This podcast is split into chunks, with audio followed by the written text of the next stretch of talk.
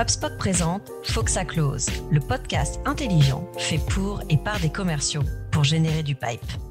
Bonjour à tous et bienvenue dans un nouvel épisode du podcast euh, HubSpot Sales Foxa Close.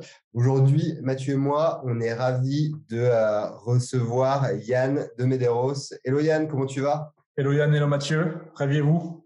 Bah écoute, on est euh, trop content de t'avoir, donc ça, va, ça va super bien. Pareil, merci pour, pour l'invitation, c'est super. Top.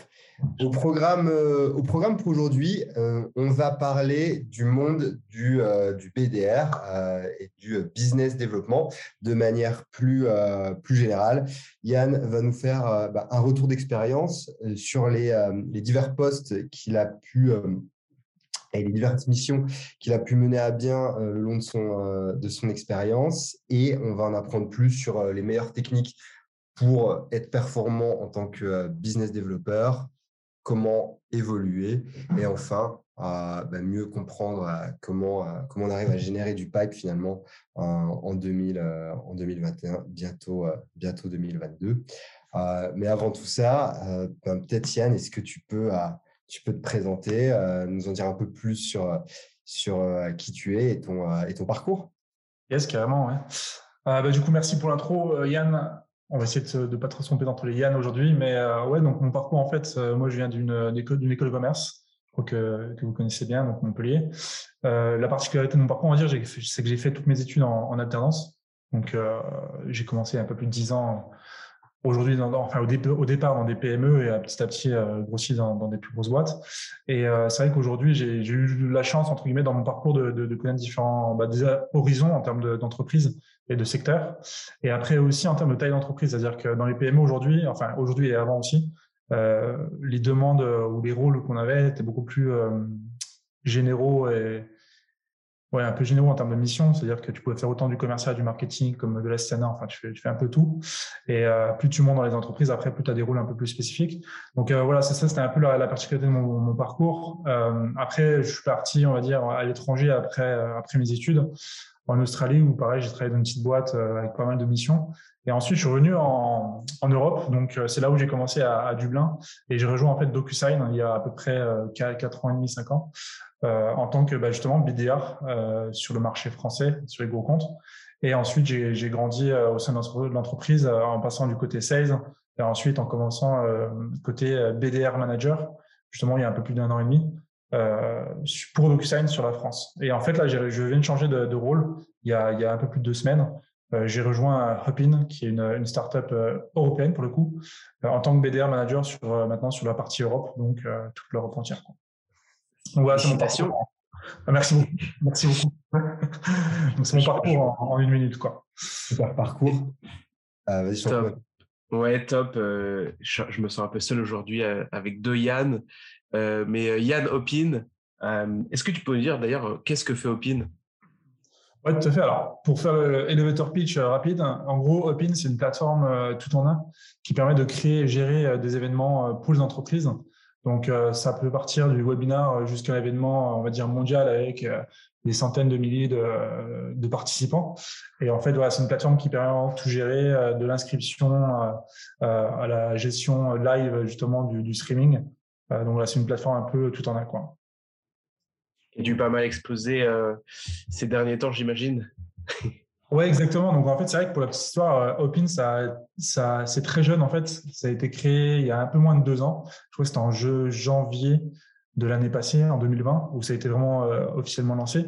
Et c'est vrai qu'il y a eu une croissance assez incroyable, parce qu'en deux ans, l'entreprise est passée à plusieurs, euh, déjà, euh, dizaines de millions de, de chiffres d'affaires et surtout, en fait, de, de 0 ou 5 euh, employés à, on va dire, 1000 ou un peu plus aujourd'hui. donc, c'est vrai a quand même. Une forte croissance en deux ans et ça montre que je pense déjà le, milieu en lui-même, il est, intéressant, il est appétant aussi pour, pour les entreprises.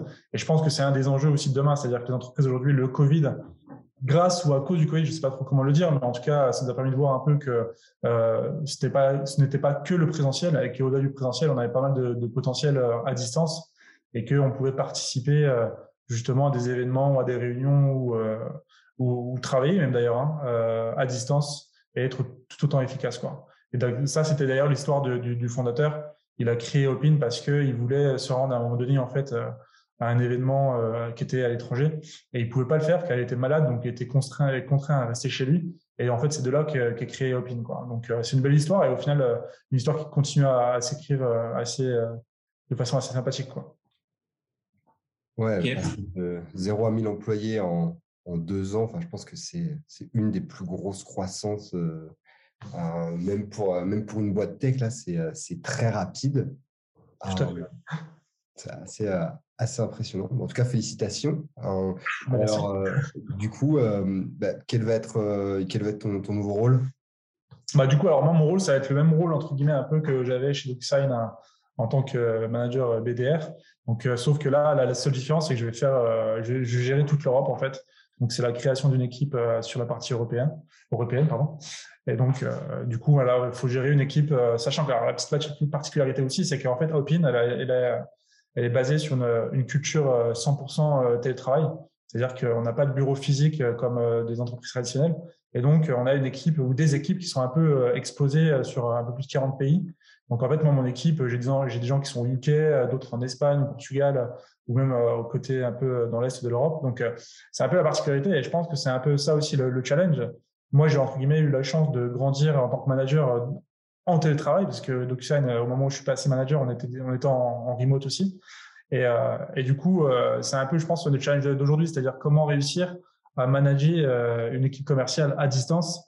Et ça, de toute façon, je pense qu'on pourra revenir aussi un peu sur, sur, sur, ces, sur les ingrédients de, de, de ça.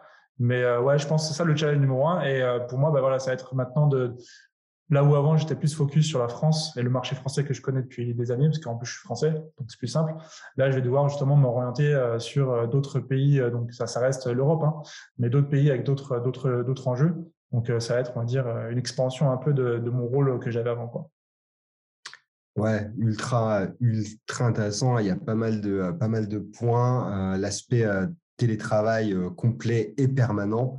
Euh, c'est intéressant, c'est une démarche qui on voit pas mal de sociétés qui ont pris le pas maintenant sur de l'hybride. Du euh, télétravail complet, c'est des, des, autres challenges, on va, on va revenir dessus. Et puis, arriver à gérer une équipe aussi internationale, c'est un, un, vrai challenge. Alors, avant d'aborder ces, ces, différents points, peut-être on, va, quand même pas mal parler de, de BDR. Est-ce que tu peux déjà nous expliquer ce que c'est un BDR pour, pour tout le monde et quelles sont, euh, quelles sont ses missions, quels sont les, objectifs et en quoi consiste le, job finalement?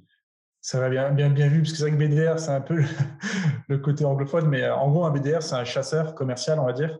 Donc, euh, son métier à lui, c'est faire que de la prospection. Donc, en gros, il va chasser, on va lui dire, voici ta zone géographique ou ta verticale en termes de, type de compte. Et ensuite, ben, l'objectif, c'est d'aller créer du pipe, donc aller chercher des discussions et créer des ventes potentielles, en tout cas pour l'entreprise euh, de demain. Donc, euh, c'est vrai que c'est un rôle assez, euh, en, théorie, enfin en théorie, en général plutôt, dans n'importe quelle entreprise, la partie prospection, c'est une partie du job, mais c'est pas le job. C'est-à-dire que tu vas être commercial sur peu importe le métier, la zone géographique et le secteur, tu vas devoir aller chercher des nouveaux clients, plus gérer tes clients actuels, euh, plus faire le renouvellement, etc. Donc le, BDR, en fait, ça va être celui qui va être euh, ce maillon de la chaîne-là. Il va faire que de la prospection. Une fois que la prospection est faite et qu'il a ramené un meeting potentiel et il a réussi à qualifier l'entreprise, après lui, son rôle, il est fait et il passe à autre chose et il continue de faire la chasse. Donc c'est vrai que c'est un, un, métier assez compliqué. Alors, je dis pas ça parce que je suis manager BDR, mais je pense que pour le coup, la prospection, je pense qu'on on est tous, et on a tous été commercial, etc. Euh, c'est le, moment le plus dur, on va dire, du cycle de vente parce que c'est là où on part d'une feuille blanche et euh, ce que la direction attend de nous, c'est bah, de créer du pipe et euh, de, le closer. Donc, je pense que ouais, c'est un, challenge assez important pour n'importe quelle personne. Et donc, je pense qu'il y a pas mal de, de contraintes pour lesquelles, au final, je pense la personnalité du chasseur va faire la différence. Et je pense qu'on pourra en revenir après et revenir un peu sur quels sont les ingrédients un peu, donc on va dire, d'un BDR qui, arrive bien. Mais euh, ouais, je pense que voilà, le rôle, là. C'est pur et simple, c'est de la chasse. Et l'objectif, c'est de créer du business potentiel pour l'entreprise. Effectivement, on reviendra sur euh, le rôle, le profil. Je pense que c'est hyper intéressant. Avant d'arriver là-dessus, euh, tu as eu plusieurs rôles successifs. Est-ce que tu as vu la, chasse, la prospection évoluer ces, dernières années? Si c'est le cas, comment? Ouais, c'est une bonne question. Bah, alors, c'est vrai que moi, moi, au final, dans mon parcours, alors j'ai travaillé dans une petite entreprise euh, et des grosses, mais j'ai fait, un, fait un peu de la chasse sur tous les canaux, en fait. J'ai fait du porte-à-porte à l'ancienne. Alors, ça fait vieux quand on dit ça, mais ça existait quand même. Et euh, j'ai fait du porte-à-porte pour vendre des alarmes. Alors ça, c'était, l'enfer parce que du coup, euh, bah là, t'es vraiment, tu vas euh, chez les gens en B2C, euh, les gens ils t'attendent pas et ils sont chez eux et ils n'ont rien demandé. Tu es là pour pour vendre quelque chose, donc c'était compliqué. Après, j'ai fait de la prospection pure où au final, on m'a dit bon bah ton rôle c'est d'appeler telle type d'entreprise dans telle région. Tu te démerdes. Donc j'ai j'ai vraiment pris les pages jaunes pour appeler les entreprises. Et, et en fait, plus on avance et plus on rentre dans des entreprises qui sont un peu plus équipées plus on voit que le rôle, en fait, il peut être un peu plus, euh, pas facile, mais euh, simplifié dans le sens où on peut apporter pas mal d'outils et des ressources qui vont permettre justement d'être beaucoup plus productif. C'est-à-dire que moi, à l'époque, quand je prenais mon, mes pages jaunes, euh, c'était vraiment archaïque. C'est-à-dire que tu prends toutes les pages jaunes, tu regardes par, ville, mais tu sais pas vraiment quelles sont les entreprises à qui tu parles. Aujourd'hui, je pense à BDR, avec tous les outils digitaux qu'on a, que ce soit du LinkedIn, des Zoom Info, des, enfin, euh, etc. Et je pense qu'on a pas mal d'outils qui nous permettent vraiment déjà de, de filtrer et de bien euh, cibler en fait les personnes qui vont, appeler. Quoi. Et je pense que déjà en termes de, en termes de d'évolution sur le, les outils, il y a une énorme évolution qui a été faite, je pense, depuis les dernières années, qui simplifie en tout cas ce métier-là. Euh, et après, je pense qu'en termes déjà d'état de, d'état d'esprit et même de loi, c'est vrai qu'aujourd'hui, alors les Américains ont des ont des, contraintes qui sont pas forcément les mêmes que les nôtres parce que ben, je pense que tout le monde connaît la, RGPD qui est entrée en vigueur il y a quatre ans. Et c'est vrai que rien que ça, ça a changé le monde du BDR. C'est-à-dire que là où avant on était un peu plus euh, freestyle sur, euh, sur la chasse et euh, on faisait un peu du growth hacking entre guillemets, là maintenant, surtout sur les grosses entreprises qui ont des restrictions légales et, de compliance, ils doivent justement avoir un process et des outils qui respectent cette loi-là. Donc je pense que ce métier-là s'est endurci au final euh, au fur et à mesure des années. Et c'est-à-dire qu'aujourd'hui, au-delà d'être euh, volontaire sur le rôle et de se dire qu'on va tout faire pour y arriver, il euh, faut être aussi malin et smart sur les approches et euh, également en termes d'exécution. C'est-à-dire que quand tu appelles quelqu'un avant, tu appelais à froid, etc., tu dis bon, bah, je vais faire du volume. Aujourd'hui, on peut plus se permettre de faire que du volume, il faut faire de la qualité. Et je pense que c'est là où du coup le métier a changé et qu'il y a une vraie expertise et que je pense que maintenant, là où avant, excusez-moi, le BDR c'était euh, une partie de sa carrière, ben maintenant il y a des BDR qui peuvent faire euh, ce rôle-là euh, sur des années. Et bon, c'est pas facile, mais je pense que ceux qui s'y plaisent et qui arrivent bien, ils peuvent vraiment exceller dans, ce rôle-là et, et, continuer à, à grandir quoi, professionnellement. Alors, euh, je, voudrais rebondir sur euh, le dernier point que tu as, mentionné. Euh, tu as des personnes qui peuvent être des, des BDR à vie.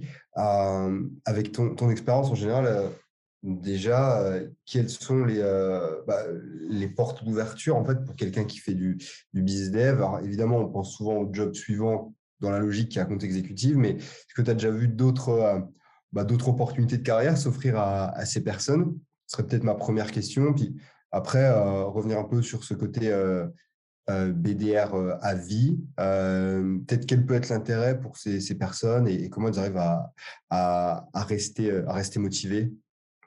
Ouais, c'est une bonne question. Alors, c'est vrai qu'au final, aujourd'hui, je pense que le, métier de BDR, en fait, c'est le, un des premiers, avec le, rôle de SDR, qui est au final la différence entre SDR et BDR, c'est que SDR va plus gérer l'inbound, donc ça va être tous les leads entrants et voilà, c'est de l'exécution et, aussi de la pratique pour, faire en sorte de bien transformer ceux qui sont des leads chauds. BDR, c'est plus lead froid, c'est-à-dire qu'il n'y a pas de, a pas de contexte, etc. Donc, euh, je pense que ces rôles-là, au final, quoi qu'il arrive, c'est un peu les fondations d'un, c'est sûr d'une façon générale d'un métier commercial. Donc, quand vous voulez faire vraiment du commercial qui va closer des deals, etc., euh, j'ai envie de dire, c'est un peu euh, la case de départ, quoi. Et on est obligé de passer par là pour, pour avoir les fondations. Et je pense que ça permet aussi d'avoir une espèce de culture business que n'importe qui, au final, euh, quelqu'un qui vient, je dis une bêtise, euh, du métier euh, de la santé, il a travaillé dans healthcare, etc. Bah, je pense que le fait de venir en tant que SDR slash BDR, ça permet en tout cas de construire ces fondations-là et de comprendre le mécanisme en fait de, la vente, surtout dans les métiers de, de, de, sales, mais aussi dans le SaaS. C'est vrai que dans le SaaS, c'est aussi un, une mentalité et un, état d'esprit différent. En tout cas, ça permet d'avoir les fondations. Et je pense que pour répondre à la question sur euh, quelles sont les, les, sorties potentielles une fois que tu as fait BDR, qu'est-ce que tu peux faire d'autre? Bah, En fait, pour moi, c'est un peu, euh, tu as toutes, toutes, les possibilités s'offrent à toi. C'est-à-dire que dans un métier, dans, dans, une entreprise SaaS notamment, je prends cet exemple-là parce que c'est là où on est aujourd'hui, mais euh, tu vas avoir des, des, Customer Success Managers, tu vas avoir des Solutions Engineers, tu vas avoir des, des, des accounts exécutives, tu vas avoir des account managers. Donc en fait, je pense que tous ces rôles-là, selon, selon tes préférences et là où tu as de la, bah, pas du talent, mais euh, tu as une appétence particulière, je pense que tu peux aller sur ces rôles-là. Donc, tu vas avoir des rôles euh, plus euh, closing, donc account exécutif, donc ça va être vraiment un peu en mode la suite de la chasse. Une fois que tu chasses, il faut le closer. Tu vas avoir l'account manager qui va être beaucoup plus là une fois que le compte a été est, devenu client. Ça va être de la gestion de projet, faire en sorte que le, client grandisse dans l'entreprise. Tu vas avoir des solutions engineers qui vont être beaucoup plus sur la partie technique. Donc, au final, je pense que devenir BDR, ça ne t'enferme pas dans une case particulière ça dépend vraiment en fait de ton profil et de ce que tu as envie de faire dans la vie. Quoi. Et, euh, je pense que ça, c'est un des trucs aussi que je me rappelle que depuis que je suis manager, euh, même chez DocuSign, je me pose, je toujours la question. C'était en fait, c'était pourquoi en fait tu fais BDR en fait? Pourquoi tu fais BDR et pourquoi tu le fais ici? Et je pense que c'est un peu euh, comme Simon Sinek que tout le monde je pense connaît, le pourquoi en fait. Et je pense que c'est super important parce que dans un métier de BDR qui est compliqué tous les jours, c'est-à-dire que L'objectif de ton métier, en gros, c'est d'appeler euh, plein de personnes, de les contacter euh, via, euh, via email, LinkedIn, téléphone, etc. Et je pense que si tu sais pas pourquoi tu le fais, ça va être beaucoup plus compliqué de se lever tous les matins et de garder la pêche, de garder la motivation. Et si tu n'as pas, si pas la pêche ni la motivation, ça va être compliqué de prendre le téléphone et essayer de, de convaincre, entre guillemets, quelqu'un de prendre quelques minutes pour parler. Quoi. Et je pense que ça, c'est vraiment la base. Et, et pour moi, c'est super important. Et pour rebondir après sur la deuxième question que tu posais, justement, sur euh, pour ceux qui veulent rester BDR à vie, j'ai envie de dire, ben, de toute façon, il n'y a aucun problème. C'est-à-dire que les métiers, enfin, ta carrière, c'est toi qui l'as choisi. Si tu envie de rester BDR, tu, tu restes. C'est juste que je pense que statistiquement et d'une façon historique, il y a peu de monde qui, qui, euh, qui veut rester BDR à vie parce que justement, c'est des claques toute la journée. C'est un peu, euh, tu appelles quelqu'un, c'est jamais le bon moment, il suffit que la personne ait eu quelque chose personnel qui s'est passé, euh, elle va pas être à même de t'écouter. Euh, tu peux appeler euh, la mauvaise personne. Enfin, il y a plein de raisons en fait pourquoi ça va être compliqué. Mais par contre, le jour où tu y arrives et quand tu y arrives, c'est exactement, enfin, c'est, vraiment gratifiant en fait en termes de, de résultats. Et une fois que tu imaginons, tu vas, je une bêtise, tu vas prospecter. Toi, ton rôle, c'est prospecter les banques et que tu as le Crédit Agricole qui est un mastodonte en, face et que tu te dis, OK, bon, mon rôle, c'est de, faire en sorte que Crédit Agricole devienne un client bah, en fait, c'est super intéressant de voir en fait euh, la progression et de dire, OK, bah, grâce à moi, entre guillemets, j'ai participé à faire en sorte que, in fine, le Crédit Agricole réussisse à se digitaliser, à utiliser tel type de solution, etc. Je pense que c'est super intéressant. Et après, pour ceux qui veulent rester BDR à vie, bah, en fait, ça va être beaucoup plus des gens qui vont être euh, justement un peu plus euh, experts dans ce domaine-là. Et, et, on le voit, en fait. C'est-à-dire qu'il y a des gens qui sont beaucoup plus créatifs, ils vont être beaucoup plus percutants en termes de, de, chasse, etc. Et je pense que ça, c'est super intéressant. Donc, j'ai envie de dire, en fait, il n'y a pas de, il a pas de, de, ligne modèle. Si tu as envie de continuer, euh, il y a plein de rôles qui sont disponibles. Par contre, c'est à toi de te donner les moyens d'y arriver. Et si tu as envie de rester BDR, ben, c'est très bien. Et je pense que ça te permettra de devenir beaucoup plus expert et d'être, euh, de pouvoir ensuite euh, soit évoluer en interne dans, en tant que team lead ou autre, dans, ce type de, BDR rôle, ou aller dans d'autres entreprises pour permettre justement de développer le marché chez eux. Quoi très bien. Et, et, pour toi, c'est quoi la différence entre un, bon et un mauvais BDR, sans faire euh, l'analogie avec le, avec le sketch des inconnus? C'est quoi un bon euh, ou, ou, un mauvais euh, chasseur pour, pour Yann aujourd'hui? Ouais. Alors, on ne va pas parler de mauvais chasseurs, je veux dire, je fais ceux qui ont plus de difficultés. Mais je pense, en fait, il y a deux. Alors, moi, je pense, pour moi, il y, a, il y a deux choses qui sont importantes. Alors, une chose qui est la plus importante de, de tous, c'est le mindset, en fait.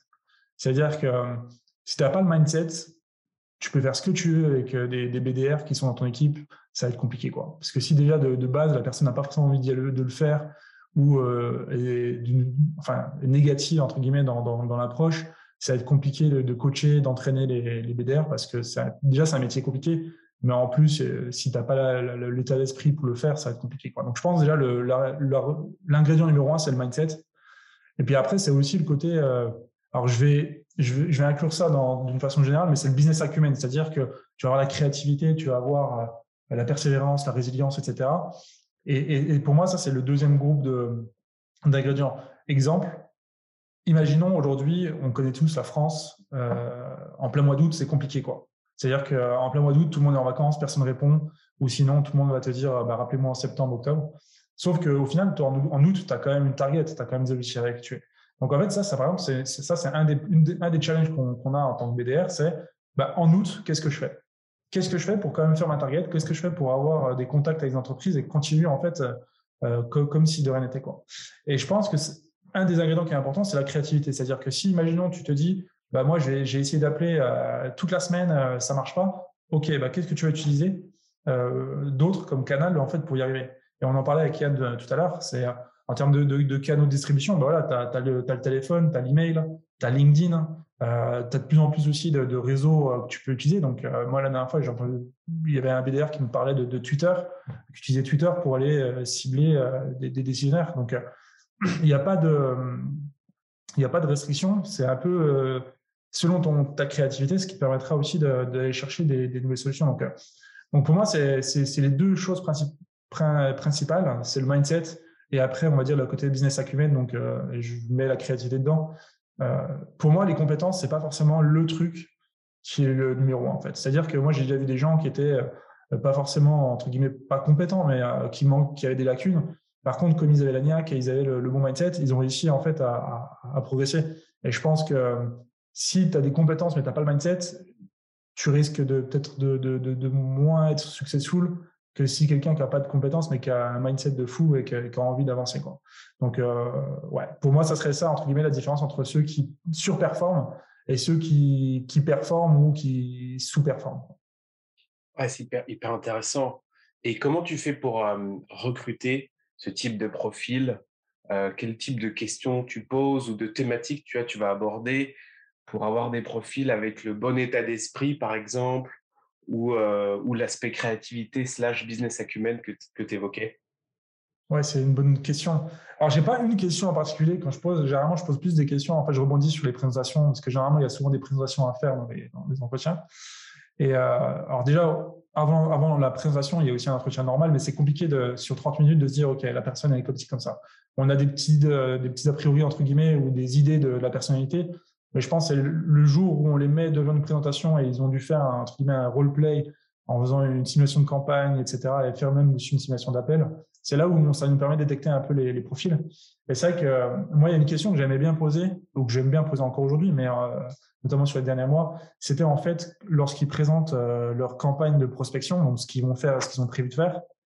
J'étais un peu connu pour ça, c'est-à-dire que je, je posais souvent la question, admettons que tu as fait tout ce que tu avais prévu dans ta campagne, tout ce que tu nous as montré, enfin, tu as tout fait. D'accord?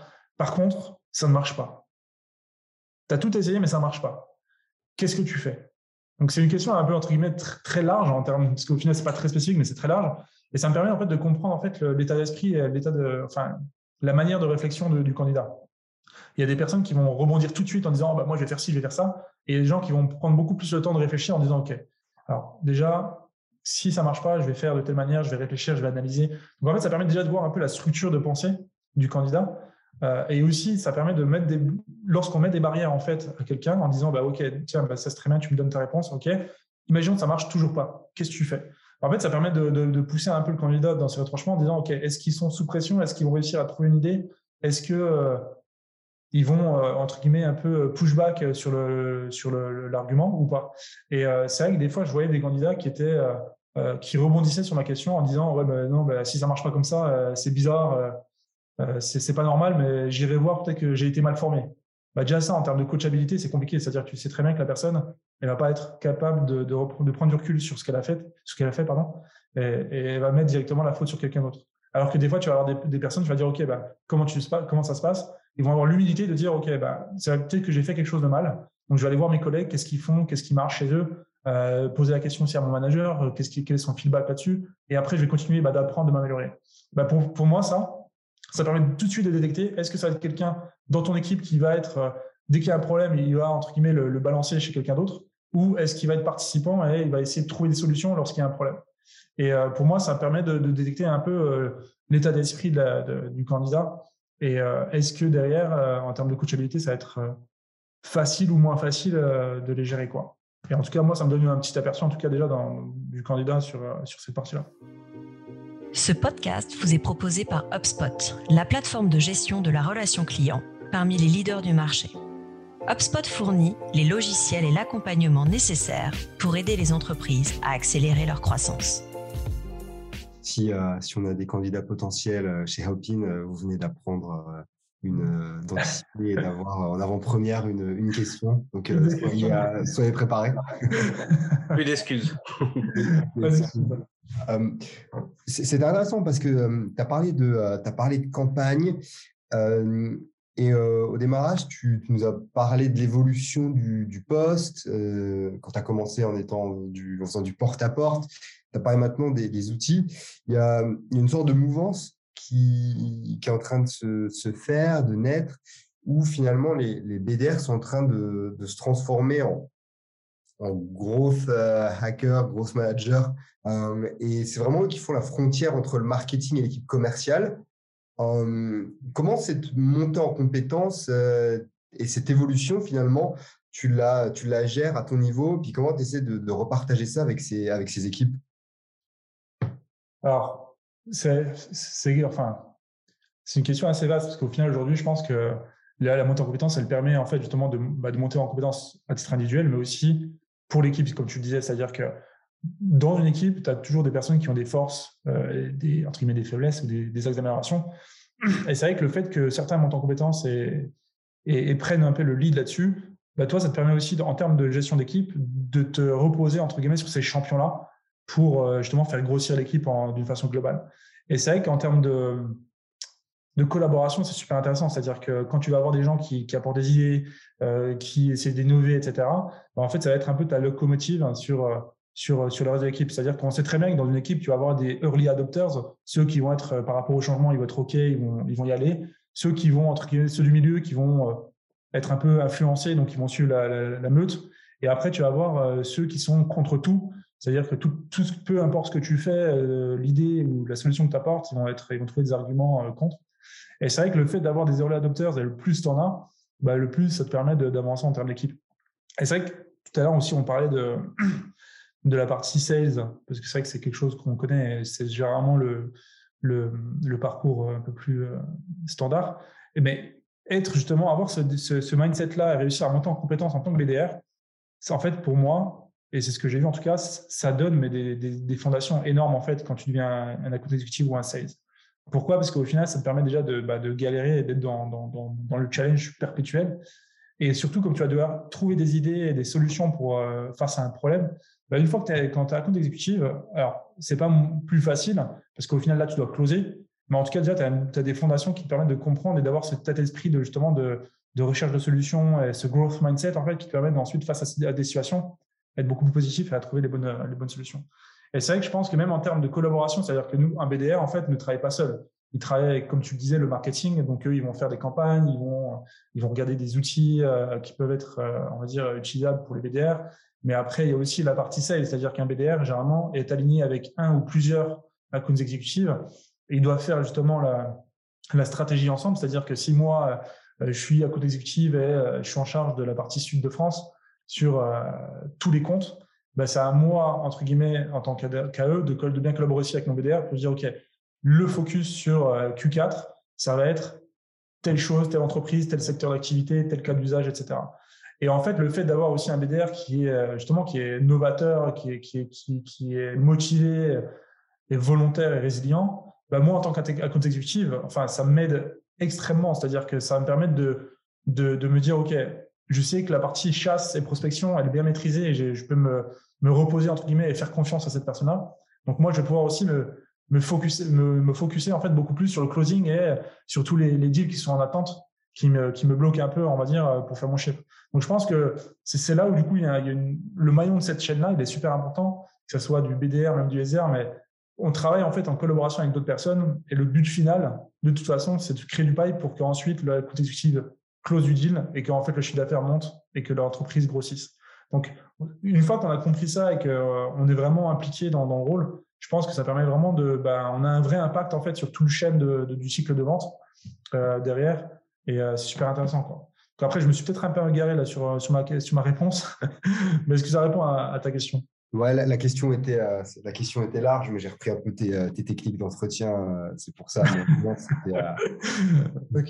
c'était, c'était intéressant. Je suis, je suis, conscient du temps. Moi, je voulais peut-être juste amener un, un, autre sujet. Là, tu commences, bah, tu commences un nouveau poste hein, finalement. Tu as deux semaines dans le, dans le job. C'est quoi, ton, c'est quoi ton approche justement comment, tu, euh, bah, comment tu vas gérer ces, euh, ces 30, 60, 90 premiers jours? On n'est pas en entretien, je te. je t'avoue que là, tu m'as posé la question, j'ai l'impression de revivre mon entretien sur euh, qu'est-ce que j'allais faire sur les 30, 60, 90. Qu'est-ce que tu as mis alors dans ce. Qu'est-ce que tu as présenté? Ça, c'est privé, ça. Confidentiel. non, je déconne. Mais généralement, en fait, moi, mon approche est plus. J'aime bien observer dans, un premier temps. C'est-à-dire que je l'ai vécu même avant, hein, mais euh, même si tu as plein d'idées, etc., tant que tu n'es pas dans l'entreprise, tu ne connais pas les gens, tu ne connais pas les, problématiques, etc., ça ne sert à rien d'apporter des idées parce que c'est un peu comme un sales en fait. C'est-à-dire que quand tu es sales, tu as plein de solutions, plein de produits à vendre. Si euh, toi, tu viens, tu viens en entretien en disant bah, Moi, j'ai une super solution, elle fait ci, ça, ça, mais tu n'as pas écouté ce que le client euh, avait à dire et, que c'était ses problématiques, c'est compliqué. Donc, généralement, moi, dans un premier temps, j'essaie d'observer un peu comment ça se passe. J'essaie de comprendre et de connaître euh, bah, l'équipe, en fait, parce qu'on a tous des, des, personnalités différentes, chacun des enjeux et des problématiques euh, aussi euh, différents aussi. Donc, ça me permet vraiment de, on va dire, de connaître la partie, la partie, le côté humain, en fait, de, du job. C'est-à-dire que bah, toute, la, toute mon équipe à moi, les parties prenantes avec qui je travaille, donc ça va être des sales managers, ça va être la partie marketing, ça va être Sales Ops sur les, sur les processus, ça va être BizOps pour la partie outils, euh, ça va être mon management à moi aussi, quels sont leurs, leurs enjeux, quelles sont leurs, leurs visions, quels sont leurs objectifs. Et tout ça, ça me permet déjà de faire entre guillemets un peu une mettre à plat la situation, essayer d'analyser, OK, où est-ce que moi j'en suis dans, dans, dans, l'organisation et euh, qu'est-ce que je peux apporter euh, en plus.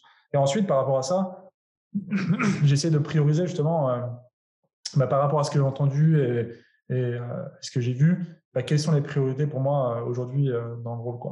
Et c'est vrai que là, aujourd'hui, dans l'équipe, alors je ne vais pas donner trop de détails, mais je veux dire, c'est vrai que dans l'équipe, c'est la construction d'une équipe euh, européenne en termes de BDR.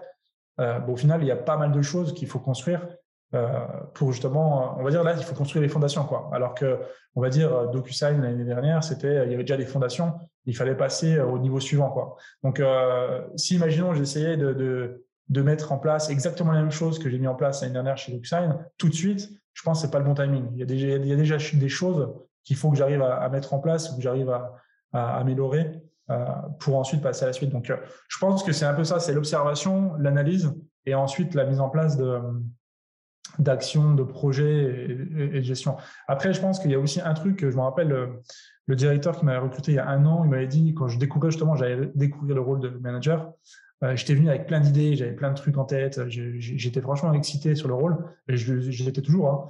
Mais il m'a dit une chose, hein, ça a vraiment résonné, et je l'ai compris après. Il m'a dit, Yann, ton rôle, ça va être à 70-80% du temps du people management, et ensuite le reste du temps, ça va être sur des projets, ça va être la mise en place de, nouvelles actions, etc. Et c'est vrai qu'au final, moi, je m'étais dit, bon, ça me paraît bizarre quand même, je vais voir. Et c'est vrai que quand j'ai commencé, et sur les premiers mois, je me rappelle de mon ancien rôle, j'ai vite compris que oui, en fait, c'est vraiment du people management, c'est-à-dire que tu gères des gens, tu gères des, personnalités, tu gères des humeurs, tu gères du stress. Et en fait, toi, tu fais un peu le tampon entre euh, euh, l'objectif de l'entreprise de, de croissance pour aller chercher des, nouvelles parts de marché, etc. Et ensuite, la frustration ou les peurs ou euh, le manque de motivation de ton équipe. Et en fait, toi, dans l'outil, tu as un peu un chef d'orchestre pour faire en sorte que ben, ton équipe est motivée, ton équipe a les bons outils, a les bonnes euh, techniques, méthodologies, euh, a le bon mindset, euh, collabore bien avec les accounts exécutifs, le marketing, le management, et aussi comprenne la vision de l'entreprise. Et c'est vrai que ça, au final, je m'étais pas rendu compte au départ sur le papier, sur le rôle du manager, et je l'ai appris un peu sur le terrain. Donc c'est vrai qu'aujourd'hui, moi, chez Opin, c'est vraiment ça mon, focus aujourd'hui, c'est de comprendre la situation actuelle. J'ai envie vraiment de comprendre et d'adapter ensuite les actions que je vais mettre en place par rapport aux besoins de l'équipe. Donc, euh, j'ai pas envie de mettre en place des trucs parce que euh, c'est super sur le papier. et en termes de management, c'est bien. J'ai envie de comprendre déjà quels sont leurs besoins et si, même si faire des choses euh, concrètes sur le terrain, hein, s'il y a besoin d'appeler, ce que je faisais il y a un moment donné aussi l'année dernière, mais s'il y a besoin d'appeler avec eux pour pour montrer que bah, voilà, l'objectif, c'est pas d'avoir peur, c'est de, se lancer et on fait toutes des erreurs et puis après, on apprend ces erreurs-là. Bah, c'est les choses que je vais faire justement avec eux pour dire que voilà, on teste, voici les méthodologies, entre guillemets, les techniques qu'on qu'on doit mettre en place, on l'essaye ensemble, ensuite on fait un feedback, qu'est-ce qui s'est bien passé, qu'est-ce qui s'est mal passé, et comment on peut améliorer les choses. Et je pense que ça, c'est super important, et ça permet vraiment de, de créer aussi cette confiance avec l'équipe. C'est-à-dire que même si on est manager, au final, on est, on est là, on travaille pour eux en fait. C'est pas l'inverse, c'est pas eux qui travaillent pour nous, c'est nous qui travaillons pour eux pour faire en sorte qu'ils ont les, bons outils, euh, le bon mindset, la bonne motivation et, les bonnes méthodologies. Donc, euh, pour moi, c'est super important. Donc, euh, on va dire 30, 60, 90. Les 30 premiers jours, c'est l'observation. Le mois suivant, c'est la partie plus adaptation et, et, commencer à être dans l'action. Et après, le troisième mois, c'est vraiment bah, la montée en puissance. Et donc là, on va être dans, beaucoup plus sur le coaching, training et mettre en place des nouveaux outils, des nouveaux process, etc. Donc là, c'est un peu ma vision de, la chose sur les 30, 60, 90. Et je, suis curieux, euh, euh, globalement, est-ce que tu as, euh, en tête les, erreurs fréquentes qui reviennent des, BDR avec lesquels tu as pu travailler? C'est quoi le top 3 des erreurs que tu revois souvent et peut-être que tu vas revoir là chez Opin Très bonne question. Euh, les erreurs clés, je pense en fait, une des, alors c'est pas forcément une erreur, mais c'est peut-être un acte manqué, c'est croire que en fait il y a des tout, enfin, si tu appliques un truc, ça va être parfait, ça va marcher. C'est-à-dire que quand tu es un chasseur, tu vas essayer des choses. Il y a tellement de, de, de, de, de détails, de, de, de choses qui sont euh, qui changent au fur et à mesure et tout le temps que tu ne peux pas te dire bah, si tu fais ça, de telle manière, ça va marcher à 100%. Non.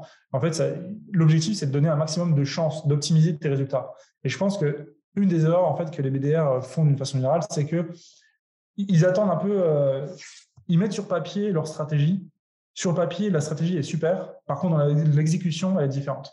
Pourquoi? Parce qu'au final, ben, c'est comme tout. Hein. On écrit sur papier, la stratégie c'est stylé, euh, le théorique c'est beau. Par contre, une fois que tu es face à quelqu'un euh, je te prends l'exemple, Mathieu, bah, je t'appelle de nulle part. Il suffit que toi, à titre mhm. personnel, tu as un problème dans ta vie perso. Je peux faire tout ce que je veux. J'applique à la lettre la méthodologie, la technique. C'est pas le bon moment, c'est pas le bon moment. Donc, au final, je vais me prendre, euh, je vais me prendre une porte directement. Quoi. Et je pense que c'est ça. C'est-à-dire qu'une des erreurs, c'est le fait de croire que la théorie marche. Alors que pour moi, ce qui marche, c'est la théorie mixée avec l'exécution et ensuite réajuster au fur et à mesure. Et en fait, il faut pas avoir peur de se lancer. C'est-à-dire que ben, sur la partie euh, cold call, donc euh, les appels à froid, tu peux, euh, tu peux lire plein de livres, hein, tu peux lire plein de blogs, tu peux lire plein, tout ce que tu veux. Tant que tu n'es pas passé à l'action et que tu n'as pas essayé toi-même et que tu t'ajustes pas au fur et à mesure, bah, tu vas pas t'améliorer. Quoi. Et je pense que ça, c'est un, des, un des, des, challenges pour les BDR, c'est-à-dire que quand on commence, on a toujours peur de prendre le téléphone et de, de se lancer. Et en fait, on se rend compte vite qu'on perd du temps. C'est-à-dire que si on a attendu un mois, un mois et demi avant de peaufiner sa technique, c'est un mois, un mois et demi au final qu'on aurait pu passer à pratiquer et s'améliorer beaucoup plus et euh, s'adapter justement au terrain. Donc, euh, je pense que ça, c'est une, des erreurs, une des erreurs supplémentaires. Euh, et puis après, une des deuxièmes erreurs, je pense, c'est penser que être BDR, on est en concurrence avec ses, collègues, etc. Puisqu'au final, on a tellement de bonnes pratiques et d'expériences à partager que bah, quand on ne les partage pas, on ne se donne pas la possibilité de grandir. Et on ne donne pas la possibilité de grandir aussi euh, à ses collègues. C'est-à-dire que quand, euh, moi, imaginons, j'ai passé, euh, ça fait une journée entière que j'ai passé à téléphoner et je me suis ramassé sur 80% des appels, bah, en fait, ça, pour moi, c'est pas un échec. C'est, c'est une, on parlait de learning curve avec Yann la dernière fois. C'est ça, en fait. C'est ça la learning curve. C'est de comprendre, OK, j'ai passé sur, sur, les 100 appels que j'ai passés, il y en a 80 qui sont mal passés. Qu'est-ce que j'ai fait, tu vois? Et qu'est-ce qui s'est mal passé et qu'est-ce que j'en ressors comme leçon? Et ça, une fois que toi, tu l'as vécu, tu peux le partager aussi avec ton équipe, bah pour moi, ça, c'est de l'or, en fait. C'est-à-dire que ça permet euh, à Yann, par exemple, euh, qui est ton collègue, de se dire, OK, bah, en fait, ouais, bah, moi, justement, je pensais faire comme ça, mais toi, tu me dis que ça marche pas, en fait. Donc, peut-être qu'il faut que je réajuste. Donc, euh, et ça, c'est un travail d'équipe. Et en fait, je pense que la collaboration, est super importante parce que, bah, voilà, ça permet de grandir. Alors que je pense que les BDR, vu qu'ils ont envie d'être promus, je pense d'une façon générale, ils se disent bon bah si j'ai trouvé une bonne méthodologie, je vais pas trop la partager parce que j'ai pas envie que l'autre personne soit promu en même temps que moi ou en tout cas qu'il me pique la place quoi. Alors qu'au final, je pense que c'est plutôt l'inverse. Mhm. Ça reprend un peu l'aspect euh, mindset dont tu parlais euh, au début et sur lequel tu es, es, très, très pointilleux pendant tes, pendant tes entretiens, mais c'est intéressant. Alors, on, arrive, c'est passé très vite, hein, mais on arrive, on se rapproche de, de la fin. Alors peut-être une dernière, euh, une dernière question euh, pour, euh, pour conclure. Quel est, quel est ton secret, Yann, finalement? Parce que hum, tu as rejoint, as rejoint en tant que, que BDR, tu as rapidement été promu à compte exécutif.